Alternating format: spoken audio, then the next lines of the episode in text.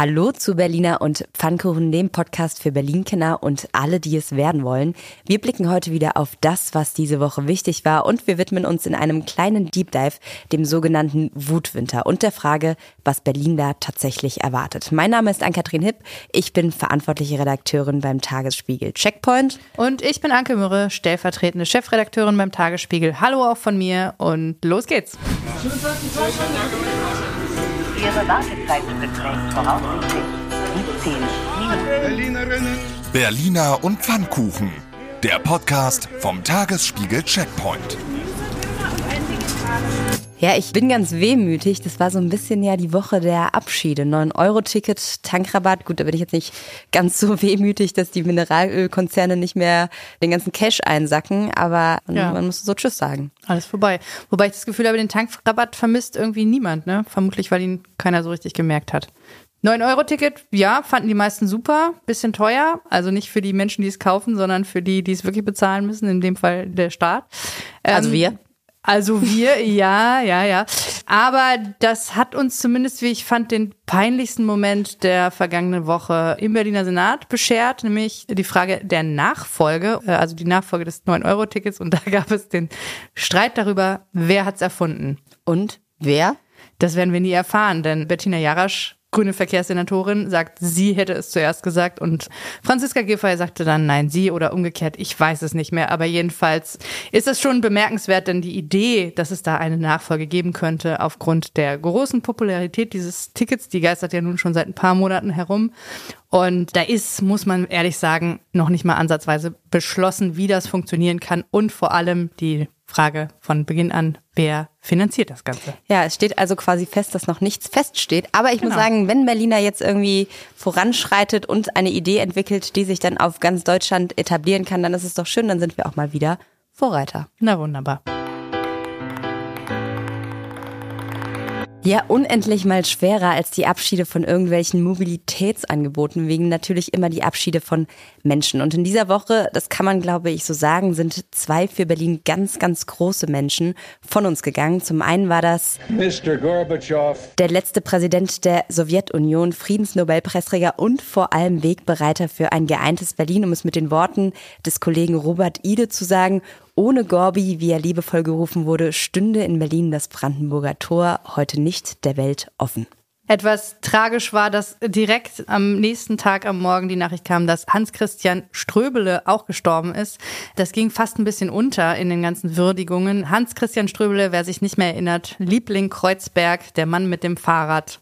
RAF-Anwalt und einflussreicher Grünpolitiker, Mitbegründer der Taz. Er hat die legendären Worte gesagt, gebt das Hanf frei, jetzt sofort. Und mit der Kampagne Ströbele wählen heißt Fischer quälen ist er legendär geworden.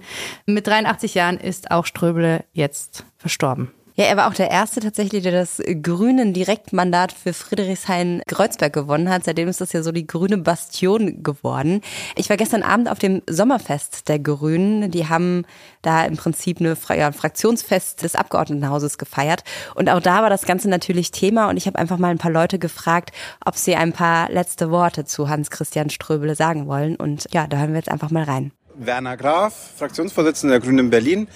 Für mich war Ströbele so beeindruckend, weil er so hartnäckig an Sachen gekämpft hat und nie aufgegeben hat. Ich weiß noch, wie wir zum Afghanistan-Krieg einen Antrag am Parteitag eingebracht haben, dass wir den nicht wollen und wir haben den auf dem Parteitag verloren und alle waren deprimiert. Dann ist Christian zu mir gekommen und hat gesagt, Werner, wer kämpft, kann verlieren, wer nicht kämpft, hat schon verloren. Und wir kämpfen jetzt bei den Grünen weiter und genauso war er und das hat mich sehr geprägt. Monika Herrmann, Ex-Bürgermeisterin von Friedrichshain-Kreuzberg. Na, Christian Ströbele, der kam, als ich schon äh, im GA in Friedrichshain-Kreuzberg war, also im sogenannten Vorstand der Grünen. Ja, wir fanden ihn sehr interessant, weil er politisch äh, total auf unserer Linie war. Und ähm, ich war in seinem ersten Team, was seinen Wahlkampf organisiert hat und haben uns äh, den Spruch ausgesucht, Erststimme Ströbele. Und ich kann mich sehr gut erinnern, dass er sehr empört war, weil er wollte unbedingt, dass wir schreiben und sagen, Erststimme Hans Christian Ströbele. Wir haben lange, lange miteinander diskutiert und Erststimme Ströbele hat auch gerockt. so wie er dann äh, letztendlich auch das Land gerockt hat, auch den Bezirk natürlich gerockt hat und vor allen Dingen, was mir ganz besonders imponiert hat, als äh, unsere eher realo-orientierten Grünen ihn nicht mal auf der Landesliste haben wollten, dass er gesagt hat, so Leute, und jetzt zeige ich es euch und jetzt gehe ich ins Direktmandat. Und das hat jetzt für unseren Bundeswahlkampf ja Tradition. Also er war immer Direkter und hat sich immer seinem Kreisverband und seinen äh, Wählerinnen und Wählern in seinem Wahlkreis verbunden gefühlt. Und alles andere ähm, hat ihn mehr oder weniger nicht interessiert. Wir waren die Messlatte, die Menschen, die bei uns wohnen und der Kreisverband. Und äh, dabei ist er geblieben bis zum Schluss und ist immer und immer wieder gewählt worden und zu Recht. Und er ist ein unglaublicher Weltverbesserer. Der wollte die Welt besser machen und ich habe das Gefühl, da hat er auch schon einiges dran geschafft.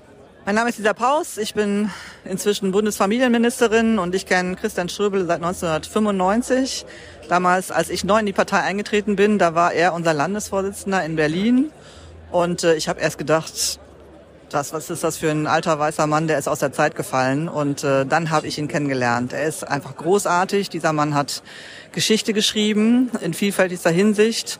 Und ähm, ich durfte ihn live miterleben, zusammen mit meinem Partner, äh, als er 2002 grandios das erste grüne Direktmandat für Friedrichshain-Kreuzberg gewonnen hat. Ähm, vorher hatten ihn alle abgeschrieben. Er hatte einen uneinholbaren äh, Vorsprung zu schaffen. Über zehn Prozent äh, war die SPD eigentlich vorne. Alle haben gesagt, wie kann der Mann so bescheuert sein? Und er ist einfach grandios da rausgegangen. Und das ist Christian Ströbele. Der lässt sich nicht unterkriegen. Drei Tage vor der Wahl gab es damals den Angriff von einem Neonazi, der ihm nochmal über den Kopf geprügelt hat. Und Christian Ströbel ist einfach wieder aufgestanden und ist hinter ihm hergelaufen, um ihn noch zu kriegen und hat es auch tatsächlich geschafft. Äh, dieser Neonazi ist dann tatsächlich auch ähm, gefasst worden. Ähm, und ich glaube, das ist das Sinnbild von Christian Ströbele. Einfach, auch wenn es schwer wird und er niedergestreckt zu sein scheint, dann steht er einfach wieder auf und macht weiter für die richtige Sache. Ich habe so unendlich viel von ihm gelernt. Er ist einfach ein herzensguter Mensch und er wird mir unendlich fehlen. Äh, Timon Dinos, Bundessprecher der Grünen Jugend. Als ich damals zu den Grünen gekommen bin, vor mittlerweile über zehn Jahren, hat mich mein Papa immer Ströbele genannt als Spitzname. Auch ein Spitzname, der sich lange bei mir gehalten hat, weil Hans-Christian Ströbele einfach eine extreme Ikone auch für die Grünen ist und auch für ganz Deutschland, für die politische Streitkultur auch in Deutschland. Und wir, die Grünen und die ganze Bundesrepublik hat einen unfassbaren Streiter für Bürgeranrechte, für Freiheit und für ein gerechtes Leben für alle Menschen verloren. Und das ist ein großer Anlass zur Trauer für uns und eine große Lücke, die er hinterlässt. Ja, und viel mehr bleibt an der Stelle vielleicht auch gar nicht zu sagen, außer Team Checkpoint wünscht eine gute letzte Reise. Harter Cut, aber der Vollständigkeit halber wollen wir nicht verschweigen. Ein weiteres Thema, was Berlin umtreibt, nämlich die Spätis. Das ist seit Jahren ein Streitpunkt und die FDP hat das Thema jetzt für sich entdeckt. In einem Antrag fordert die Partei, dass die Spätis auch am Sonntag geöffnet haben sollen. Wer in Berlin wohnt, denkt sich, hm, haben sie das nicht längst? Aber es kommt tatsächlich darauf an, in welchem Bezirk man wohnt und wie hart es überprüft wird, denn eigentlich dürfen sie nicht geöffnet sein. Die FDP argumentiert jetzt, dass das der Tag mit dem höchsten Umsatz sei für die Spätis. Das ist ja auch klar, weil alles andere zu hat und für die ist es tatsächlich ein Riesenunterschied, ob sie das dürfen oder nicht. Der schönste Satz des Antrags ist folgender. Spätis gehören zu Berlin wie das Amen in der Kirche. Das ist ziemlich lustig, weil Kirche im Zusammenhang mit Berlin eigentlich selten auftaucht, oder? Sind da eigentlich noch welche Mitglied? Ich weiß nicht, ein paar werden es sein. Aber nun ja, sagen wir einfach, der Späti gehört zu Berlin wie das Bier zum Weg am Wochenende? Ja, können wir so machen. Fest steht jedenfalls, dass fast die Hälfte der 2000 Berliner Spätis in den letzten zehn Jahren dicht gemacht hat. Das jedenfalls sagt die FDP und äh, die werden es wohl wissen. 800 Läden sollen tatsächlich die Sonntagsschließzeiten nicht überlebt haben. Ich sag mal so, mit einem Volksbegehren hätten sie bestimmt gute Chancen. Würde ich auch vermuten. Das Problem ist leider, dass man, um sie zu öffnen, das Ladenöffnungsgesetz ändern müsste. Und das ist nicht besonders realistisch. Die SPD ist auch dagegen, die Linke in Teilen auch. Und wie man das dem Einzelhandel verklickern will, ohne dass es da Klagen gibt, das hat auch noch niemand so richtig dafür eine Lösung gefunden. Also warten wir mal ab. Und beten. Und machen erstmal weiter mit unserem Deep Dive.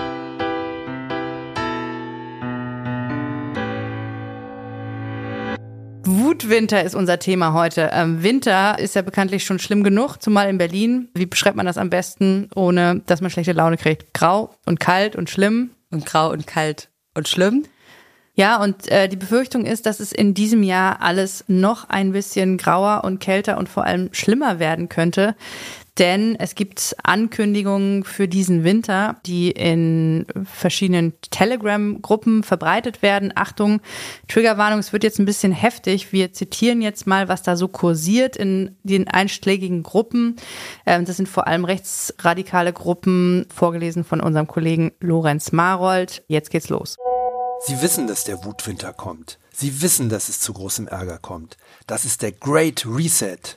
Aber sie wollen diese Empörung gezielt nutzen, um dann ihre Agenda ausgerechnet als Rettung zu präsentieren. Digitaler Euro und bedingungsloses Grundeinkommen gleich kommunistische Knechtung. Die Repressalien gegen Maßnahmenkritiker nehmen zu und die Pläne der Politik für Herbst und Winter verheißen nicht gerade Frieden und Freiheit. Ich versuche es so kurz wie möglich, welche Gefahr real droht. Erstens, der Crash ist unausweichlich. Zweitens, die Regierung präsentiert eine süße, schön aussehende Rettung namens bedingungsloses Grundeinkommen und Digitalgeld. Drittens, die vermeintliche Rettung entpuppt sich als Falle. Das Ziel ist die ausweglose Knechtung. Es ist mehr als absehbar, dass hier bald die Lichter ausgehen. Also, sorgt selbst vor, so gut wie nur möglich. Tag X kommt auch in Germany, nur weiß eben keiner wann. Immer mehr Lieferketten brechen ein und wichtige Zahnräder der Energiewirtschaft greifen da nicht mehr.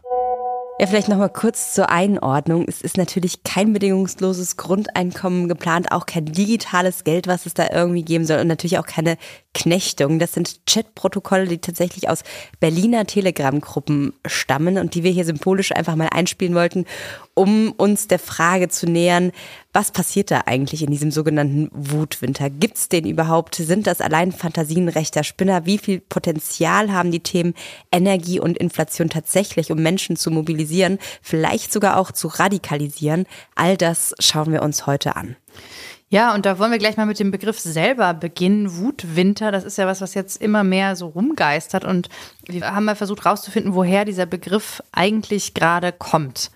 Ja, der wurde im Prinzip schon 2010 so halb benutzt, zumindest in einer kleinen Abwandlung, nämlich Wutbürger. Fun Fact, das hat, oder weiß nicht, ob es funny ist, aber äh, das hat äh, tatsächlich den Zusammenhang zu Stuttgart 21 damals gegeben.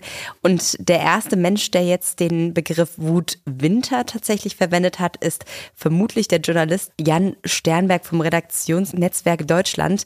Der hat den zum ersten Mal im Juli nach einer AfD-Veranstaltung benutzt und in einem Artikel verwendet. Dem Vernehmen nach hat die AfD aber schon Anfang des Jahres tatsächlich die Strategie beschlossen, die steigende Inflation für eine Mobilisierung zu nutzen. Ja, und kurze Zeit später sprach dann der erste Verfassungsschützer davon, Jörg Müller, der brandenburgische Verfassungsschutzchef, sagte Ende Juli dem Spiegel, Zitat, Extremisten träumen von einem deutschen Wutwinter.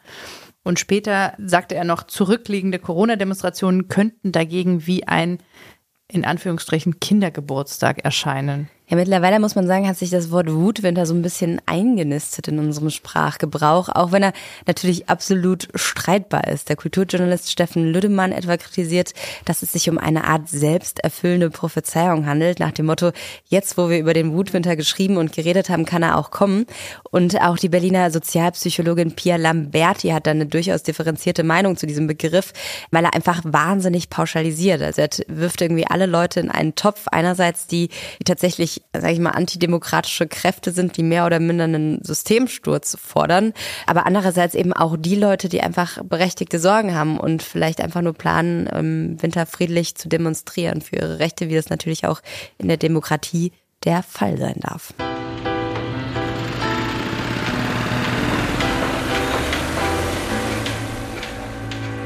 Fest steht jedenfalls so oder so, dieses Jahr dürfte es wegen der Inflations-, Energie- und Gaskrise nicht so ganz gemütlich werden. Und die Wut oder die Gründe, warum es Wut geben kann, sind zahlreich. Das Amt für Statistik Berlin-Brandenburg hat am Dienstag nochmal Zahlen geliefert. Die Verbraucherpreise in Berlin sind im August um 7,6 Prozent gestiegen. Und wenn man nur auf Lebensmittel guckt, sind die Kosten tatsächlich im August 18 Prozent teurer gewesen als noch im August 2021. Das Geld, das man also quasi damals brauchte, um 500 Gramm Butter zu kaufen, also so einen Kuchen zu backen irgendwie, reicht heute nur noch für 375 Gramm. Du packst aber viel Butter in deinen Kuchen. naja, aber ähm, zusammengefasst kann man sagen, da ist ein Viertel einfach weggeschmolzen, wie wenn man die Butter in die Sonne legt. Ja, exakt. Äh, so kann man das sagen. Dazu kommen die Strom- und Gaskosten, die derzeit vielen noch mehr Sorgen bereiten. Die Energiepreise sind im Vergleich zum Juli 2021 in Berlin um ein Drittel teurer geworden. Wer also letztes Jahr noch, um auch hier nochmal die Rechnung sozusagen plastisch zu machen, 150 Euro im Monat für Strom bezahlt hat, zahlt dieses Jahr 200. Und für Heizöl und Gas zahlen wir in Berlin knapp das Doppelte von dem, was wir letzten Juli gezahlt haben. Also alles ganz schön teuer. Man wünschte, man wäre Dagobert Duck. Ja, dann könnte man im Geld baden. Das ist immer praktisch. Und es gibt natürlich noch zusätzlich die Angst, dass das nicht das letzte sein könnte. Ne? Also da kriegen jetzt Leute Rechnungen nach Hause und sie verstehen einfach nicht mehr, warum ist das teurer geworden, was ist teurer geworden. Wer sich damit ein bisschen beschäftigt, kann vielleicht noch ansatzweise verstehen, wo es herkommt, aber man muss da schon ganz schön tief einsteigen. Und ich glaube, das ist Teil des Problems, dass ähm, sich die Leute merken, Gasumlage. Da ist doch die Regierung schuld. Da ist doch die Regierung schuld. Und die hat sich natürlich mit dem Thema eingehend beschäftigt oder beschäftigt sich mit fast nichts anderem im Moment und versucht irgendwie die Leute damit nicht alleine zu lassen, hat man den Eindruck. Also helfen wollen sie irgendwie alle. Olaf Scholz hat ja auch schon mehrfach gesagt. You'll never walk alone. Ja, das ist interessant. Ich wusste nicht, dass Olaf Scholz Fußballfan ist. Ja, bei der WM hat er zumindest zum allerersten Mal live ein äh, Frauenfußballspiel im Stadion gesehen. Aber das ist jetzt nochmal ein anderes Thema. Ja, das machen wir irgendwann anders. Ja, jedenfalls, äh, die Bundesregierung ist, sagen wir mal, wenn wir beim Fußball bleiben, Ankündigungsweltmeisterin im Moment. Jeder möchte irgendwie den Wählerinnen und Wählern etwas vom Kuchen abgeben mit der vielen Butter drin. Aber irgendwie steigt da niemand mehr durch, oder? Nö, nicht so richtig. Und äh, das zeigt auch eine Umfrage von RTL und NTV. Da blicken 78 Prozent, also fast acht von zehn Menschen in Deutschland bei diversen Entlastungspaketen, Zitat, nicht mehr durch. Mehr als die Hälfte hat den Eindruck, Zitat, gar nicht entlastet worden zu sein. Und 30 Prozent behaupten, sie würden kaum entlastet. Ja, und das nach drei Monaten relativ dickem Entlastungspaket. Reicht jetzt das Paket nicht aus oder kann man es den Leuten nicht recht machen? Ja, ich glaube, man kann es so und so sehen. Punkt. Vom Bund, um das einmal noch gesagt zu haben, bekommt auf jeden Fall schon mal jeder lohnsteuerungspflichtige Arbeitnehmer schon 300 Euro ausgezahlt. Sozialempfänger bekommen 200 Euro und an einem weiteren Entlastungspaket wird ja gerade gearbeitet und gearbeitet und gearbeitet und dann muss man mal gucken, was äh, Christian Lindner da locker macht, unser mhm. Bundesfinanzminister. Da soll es am Wochenende Ergebnisse geben. Wir sind gespannt. Äh, zu den Erwartungen der Menschen für dieses dritte Paket gibt es auch noch ganz frische Umfragen von heute Morgen im ARD Deutschland Trend. Befürwortet fast jeder zweite eine Entlastung von Haushalten mit mittleren Einkommen. Jeder Dritte findet, es sollte nur Entlastungen für Menschen mit niedrigen Einkommen geben und alle sollen entlastet werden, fordert immerhin jeder Fünfte. Ja, und dazu kommen dann vielleicht irgendwann tatsächlich ja auch nochmal die finanziellen Entlastungen für die Berlinerinnen durch die Landesregierung. Da warten wir noch, beziehungsweise anders gesagt, Berlin wartet auf Berlin. Letzte Woche hat die Koalition nämlich zwar ihren Willen bekräftigt, Zitat, gezielte Maßnahmen zu ergreifen, um die Bevölkerung zu entlasten. Aber, das gehört eben auch mit dazu, die Koalition sieht zunächst den Bund in der Verantwortung. Das heißt, wir warten jetzt einfach mal, bis da am Wochenende rauskommt und gucken dann, ob in Berlin vielleicht noch was anderes rauskommt. Ja, solange spielen wir einfach eine Runde Entlastungs-Ping-Pong und warten, bis sich jemand verantwortlich fühlt. Was ganz konkret passiert in Berlin, das wollen wir auch nicht verschweigen, was Berlin konkret schon beschlossen hat, nämlich ein Energiesparpaket, das grob zusammengefasst 10 Prozent des Energieverbrauchs der öffentlichen Gebäude einsparen will. Also zum Beispiel dadurch, dass man nicht mehr ganz so viel heizt oder dass man die Gebäude von außen nicht mehr anstrahlt und so weiter und so fort. Also da steckt einiges drin. Aber das ist natürlich nichts, was jetzt konkret bei den Menschen ankommt. Aber man muss sagen, es gibt immerhin wieder eine Taskforce. Ja, oh, warte, die hat doch bestimmt einen tollen Namen. Taskforce, gute Energie oder günstiger leben. Schöner Wohnen. Naja, wie auch immer. Es ist Oder warte, gutes Regieren. Die Taskforce tut, was sie tun muss und wir tun auch, was wir tun müssen und kommen mal wieder zurück zu unserem Thema, nämlich zur Frage nach dem Wutwinter. Einen Moment bitte. Wir sind gleich für Sie da. Ja, um sozusagen nochmal zum Ernst der Lage zurückzukommen. Die Frage ist natürlich, ob all das, nämlich A, es gibt sozusagen keine richtige oder keine ausreichende Entlastung und B, es gibt irgendwie so Klein-Klein-Maßnahmen, von denen der Bürger oder die Bürgerin aber nicht so richtig viel hat, ob das die Leute vermehrt auf die Straße treiben wird. Der Verfassungsschutz jedenfalls hat die Lage schon im Blick. Auf Bundesebene wurde eine neue Einheit mit dem Namen Komplex gegründet, die sich explizit mit der Frage beschäftigt, wie viel Wut im Winter auf Berlins Straße oder generell auf Deutschlands Straße landet. Auf unsere Nachfrage heißt es, Zitat, der russische Angriffskrieg gegen die Ukraine und seine möglichen Auswirkungen auf die Wirtschaft und Versorgungslage in Deutschland bergen grundsätzlich ein hohes Instrumentalisierungspotenzial für extremistische Spektren und staatliche Einflussakteure. Das Bundesamt für Verfassungsschutz beobachtet, dass verschiedene Akteure sich zunehmend inhaltlich auf diesen Themenkomplexen fokussieren und zur Mobilisierung nutzen wollen. Das war jetzt ziemlich lang, kurz und knapp nochmal zusammengefasst. Man sieht ein Mobilisierungspotenzial und man hat Angst oder die Sorge, dass rechte, vor allem Gruppen, das nutzen, um die Leute ja, für sich zu vereinnahmen. Wir hören jetzt einen O-Ton von Thorsten Ackmann, Staatssekretär für Inneres. Und das hat er gesagt im Ausschuss für Verfassungsschutz am Montag. Bereits jetzt ist erkennbar, dass Verfassungsfeinde die Themen Energieversorgung und Pandemiebekämpfung ja auch für sich und ihre Ziele nutzen wollen und versuchen könnten, gegen demokratische Institutionen auch zu agitieren. Und wir erwarten dabei Aktivitäten, die im Schwerpunkt aus den Bereichen des Rechtsextremismus, der Reichsbürger- und Selbstverwalterszene, die Sie kennen, und auch dem Spektrum der sogenannten Staatsdelegitimierer herrühren. Auch hierzu haben wir schon öfter hier berichtet. Dort werden bereits jetzt Szenarien von einem wirtschaftlichen Niedergang und sozialen Verwerfungen gezeichnet, für die wahlweise die Regierung, demokratische Parteien oder eben auch konkrete Personen verantwortlich gemacht werden. Das erinnert tatsächlich ein bisschen an den Sturm auf den Reichstag 2020, als Rechtsextreme am Rande einer Corona- oder Anti-Corona-Demonstration versucht haben, das Gebäude zu stürmen, mit äh, welchem Ziel auch immer. Und damals hat der damals regierende Bürgermeister Michael Müller gesagt, Berlin werde als Bühne genutzt. Ackmann, äh, der Staatssekretär für Inneres, hat am Montag zwar gesagt, dass er derzeit keine Anzeichen für Unruhen im Herbst sehe, aber die Erfahrungen der letzten beiden Jahre zeigen, dass auch mit zentralen Großdemonstrationen hier in Berlin gerechnet werden muss. Ja, und tatsächlich ist es ja heute so, dass äh, das, was am Ende auf der Straße landet, oftmals im Internet beginnt. Und genau da werfen wir jetzt mal einen Blick drauf.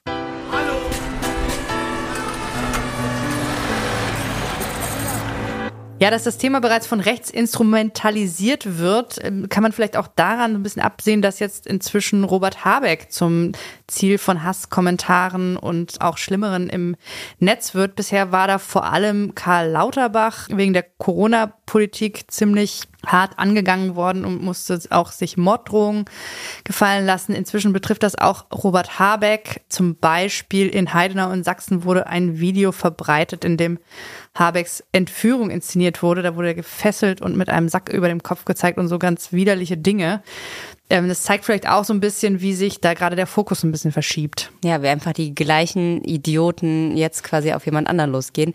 Einer, der sich wirklich mit dieser rechten Szene extrem gut auskennt, auch hier in Berlin und in Brandenburg, ist unser Kollege Julius Geiler. Der ist ungefähr so auf allen Demos und in allen Kanälen unterwegs, die es irgendwie auch nur gibt. Herzliches und Beileid. ja, er hat für den Tagesspiegel beziehungsweise für uns jetzt einfach mal einen Blick in die einschlägigen Telegram-Gruppen geworfen. Äh, Wir haben da vorhin ja schon ein paar Zitate draus gehört und wir haben ihn mal gefragt, welche Rolle in diesen Telegram-Gruppen denn der Wutwitter spielen könnte. Kann man überall in Deutschland so beobachten, aber vor allem auch in Berliner Telegram-Gruppen, dass eben die Netzwerke, die sich da während der Corona-Pandemie neu gegründet haben, die da neu entstanden sind, weiterhin betrieben werden von äh, meist denselben Personen. Und das sind vor allem Netzwerke auf Bezirksebene, denn äh, besonders erfolgreich waren ja im Winter 2021, 22 die, das dezentrale Mobilisierungskonzept, dass man eben ins Lokale gegangen ist In Flächenländern waren es eben kleine Städte und Gemeinden. In Berlin waren es die Bezirke, dass es dann jeden Montag diese Montagsspaziergänge in den Bezirken gab.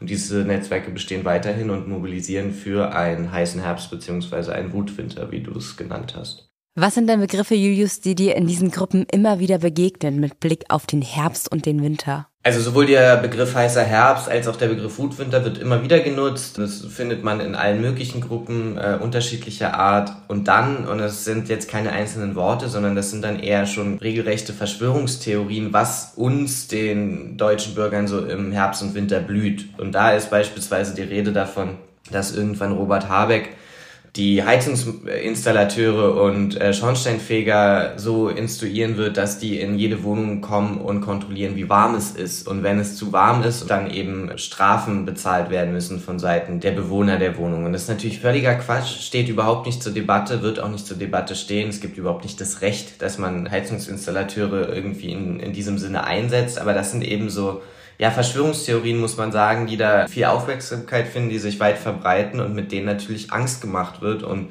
so sollen die Leute auf die Straße getrieben werden. Und das ist, das muss man an der Stelle natürlich auch nochmal sagen, völlig legitim zu demonstrieren, gerade in diesen Zeiten. Es gibt viele Leute, die natürlich sehr betroffen sind und äh, noch betroffener sein werden, wenn eben die ersten Rechnungen ähm, per Post kommen.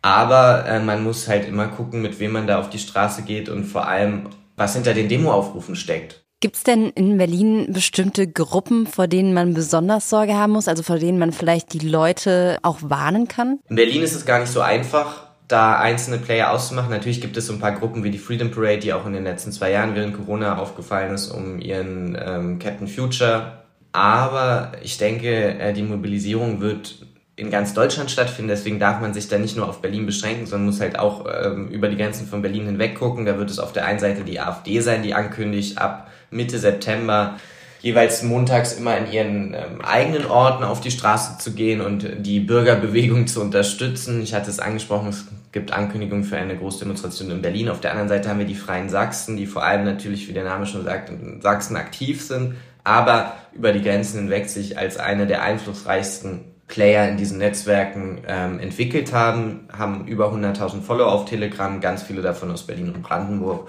Und die haben so viel Einfluss, dass sie sicherlich auch äh, irgendwann eine Großdemonstration in Berlin organisieren könnten, wo dann auch ein paar tausende Menschen aus der ganzen Bundesrepublik anreisen. Die sollte man im Blick behalten auch ähm, in Bezug auf die Berliner Szene. Ja, die bereits geplante Großdemonstration, von der du sprichst, ist für den 8. Oktober angesetzt in Berlin. Da ruft die AfD zu einem Massenprotest auf. In Thüringen werden AfD-Mitglieder bereits aufgefordert, im Sammelbus nach Berlin zu fahren.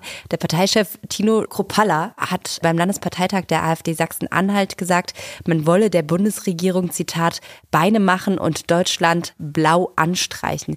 Wie schätzt du denn bei dieser oder vielleicht dann auch bei anderen Demonstrationen das Gewaltpotenzial ein? Also es wäre völlig naiv, nicht zu glauben, dass diese Gruppen Gewaltpotenzial haben. Es hat sich in den letzten Jahren gezeigt.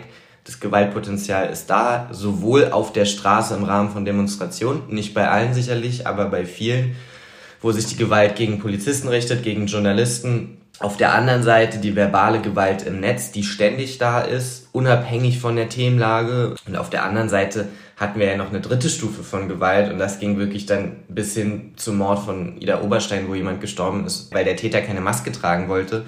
Also man darf da nicht so naiv sein und glauben, dass das alles friedlich verlaufen wird. Die Gewalt ist teilweise jetzt im Netz natürlich immer noch oder schon da, insofern, dass halt wirklich äh, einzelne Protagonisten in Telegram-Gruppen ganz klar dazu aufrufen, Politiker umzubringen und Deswegen kann man damit rechnen, dass es auch auf der Straße wieder zu Gewalt kommt. Danke an dieser Stelle an Julius für die Einschätzung. Ist schon harter Tobak.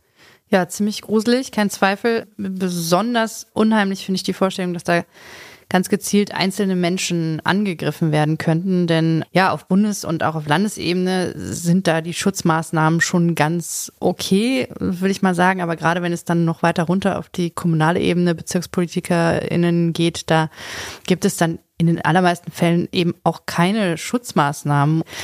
Ja, es reichen ja ein paar Verrückte, um da wirklich den Hass auch aus dem Netz in die Realität zu bringen. Das ist schon echt gruselig. Ja, wir haben natürlich auch nochmal die Berliner Polizei und die Innensenatorin Iris Spranger zu diesen ganzen Sachen befragt. Die gute Nachricht ist, die Innensenatorin sieht ihre Sicherheitsbehörden in dieser ganzen Geschichte gut aufgestellt, also hinsichtlich möglicher Aktivitäten im Zitat Zusammenhang mit den Themen Inflation respektive Energiepreise.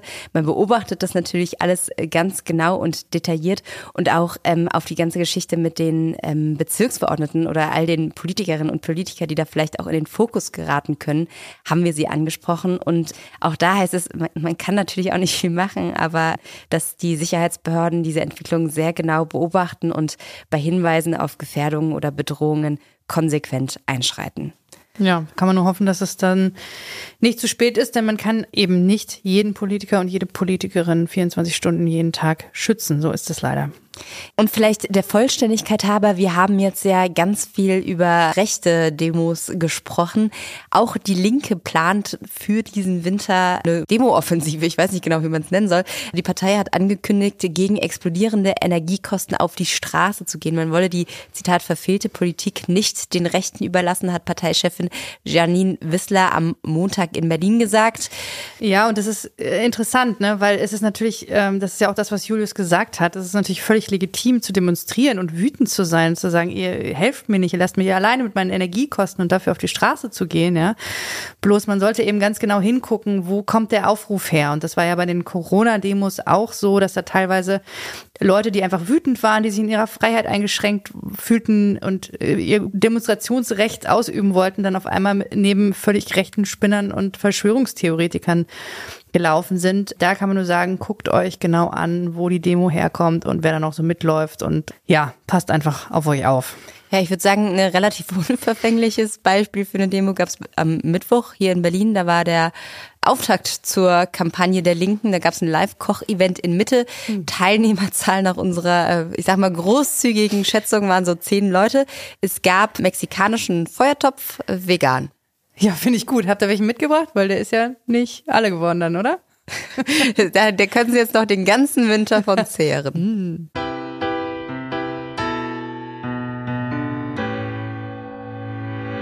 Ja, wir halten fest, es ist total essentiell zu gucken, wer wo wie protestiert. Und man muss natürlich nochmal grundsätzlich sagen, wenn man sich die Lage in Berlin anguckt, da gibt es auch einfach sehr viele Menschen, die sozusagen diesen Grund zu protestieren hätten, denn wir haben einfach eine relativ hohe Armutsquote bei uns in der Stadt.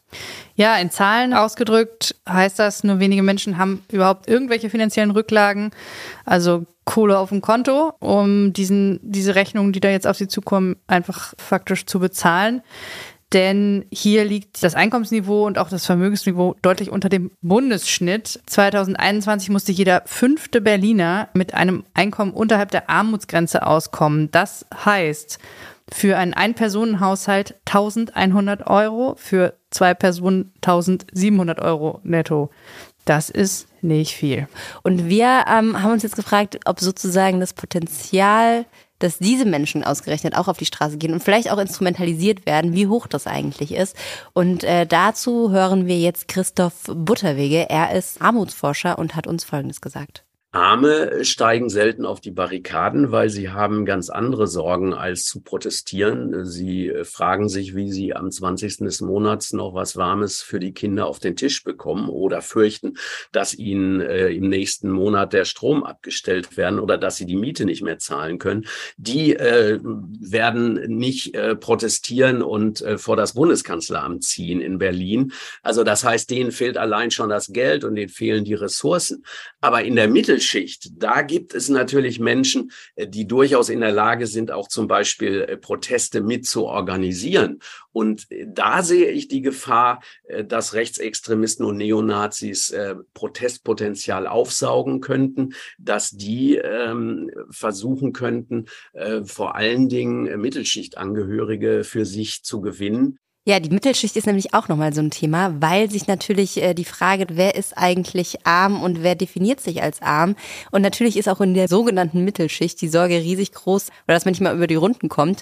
Und inwiefern das in diesem ganzen Radikalisierungsprozess eine Rolle spielt, das hat uns äh, Christoph Butterwege auch nochmal erklärt wenn sich die Angst äh, vor Armut und vor sozialem Abstieg oder gar Absturz äh, in die Mittelschicht vorschiebt, dann besteht die Gefahr, dass äh, Menschen, die man äh, früher als Kleinbürgertum bezeichnet hat, dass die äh, aus äh, solchen äh, sozialen Existenzsorgen heraus sich politisch nach rechts außen orientieren. Das war so in der Weltwirtschaftskrise Ende der 20er, Anfang der 30er Jahre des letzten Jahrhunderts, hat den Aufstieg der NSDAP befördert. Äh, nicht äh, die Arbeiter waren ja die Träger dieser Nazi-Partei, obwohl sie nationalsozialistische deutsche Arbeiterpartei hieß, waren es ja eher Kleinbürger, Handwerker, äh, Landwirte, äh, Gastronomen, Einzelhändler, die ihre Existenz zu verlieren drohten in der Weltwirtschaftskrise und die dann was nachvollziehbar ist, ist, dass Ängste irrationale Reaktionen auslösen. Aber dass man sich dann so politisch nach rechts außen entwickelt und bewegt, äh, das ist äh, in Deutschland dann äh, wiederholt der Fall gewesen. Also wenn es zu gesellschaftlichen Umschwüngen, wenn es zu wirtschaftlichen Krisen kommt, dann ist das natürlich für Rechtsextremisten ein Anlass, um Menschen zu suggerieren, dass die demokratischen Parteien und dass das äh, politische System der Bundesrepublik, dass das schuld sei an ihren Existenzsorgen. Äh, aber es sind natürlich in Wirklichkeit äh, wirtschaftliche Strukturen, die für die Polarisierung sorgen. Also sprich die Eigentumsverhältnisse und die Verteilungsmechanismen unserer Gesellschaft. Und an die gehen eben rechtsextreme Gruppierungen, Parteien, Organisationen nie heran. Puh, ja, also wir halten an dieser Stelle nochmal fest, was uns auch die Innensenatorin gesagt hat. Die tatsächlichen sozioökonomischen Entwicklungen der nächsten Monate werden mit darüber entscheiden, wie heiß der Herbst wird oder wie, wie wütend der, der Winter. Winter.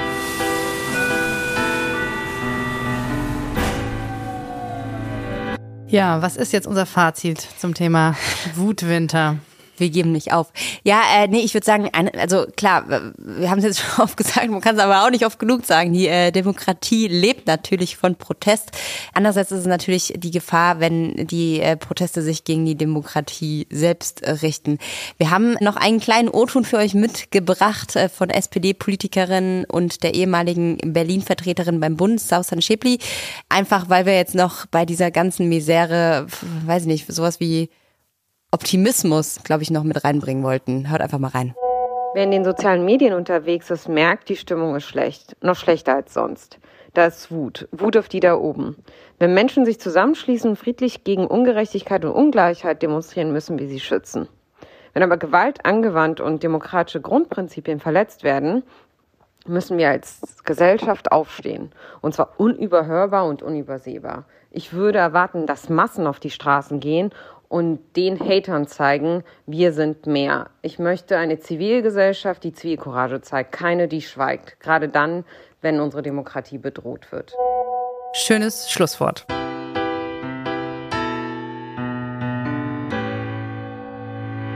Ja, und damit äh, sind wir durch mit unserem Deep Dive und äh, kommen zu unserer Hörerkategorie. Ihr könnt uns ja, wie ihr wisst, jede Woche eine Sprachnachricht schicken, was in Berlin besonders gut funktioniert hat. Das kleine i-Tüpfelchen am Ende. Diese Woche kommt die Nachricht von einem Hörer, der sich mit der Kategorie, ich sag's mal, eher schwer tut, aber wir hören trotzdem mal rein. In Berlin funktioniert leider gar nichts richtig gut, seit ungefähr 10 bis 15 Jahren. Die Frage ist allerdings, was funktioniert hier? Dazu kann man nur sagen, dass man hin und wieder Polizeistreifen sieht, die Fahrradfahrer anhält und Bußgelder verhängt. Das scheint gut zu funktionieren. Ansonsten funktioniert in dieser Stadt gar nichts und das wird sicherlich auch die nächsten 10, 15 Jahre weiterhin so bleiben. Danke dafür, für dass uns der Hörer, der nicht namentlich genannt werden wollte, diese Nachricht geschickt hat. Tatsächlich war es ein bisschen anders gemeint. Wir wollen von euch die positiven Nachrichten. Was funktioniert gut in Berlin? Warum liebt ihr diese Stadt? Schickt uns eure Nachrichten an die 0172 9939 576. Das ist die Nummer für positive Meldungen aus Berlin. Wir wollen sie gerne bringen. In der nächsten Woche dann Vielleicht, ja, wenn es was gibt. Nein, es gibt natürlich tausend Dinge. Ähm, ihr müsst sie uns nur einfach schicken. Also, wie Anke sagt, Meldet euch, meldet euch. Und das war es dann in dieser Woche auch schon von uns. Ich bin Ann-Kathrin Hipp. Ich bin Anke Mürre. Die Redaktion hatte Johanna Voss, Produktion Benjamin Ritter, der Apparat Musik ebenfalls von Anke Mürre. Und wenn euch die Folge gefallen hat, lasst uns gerne einen Like oder eine Bewertung da oder teilt sie mit euren Freunden und Bekannten, von mir aus auch mit Menschen, die ihr nicht so gerne mögt.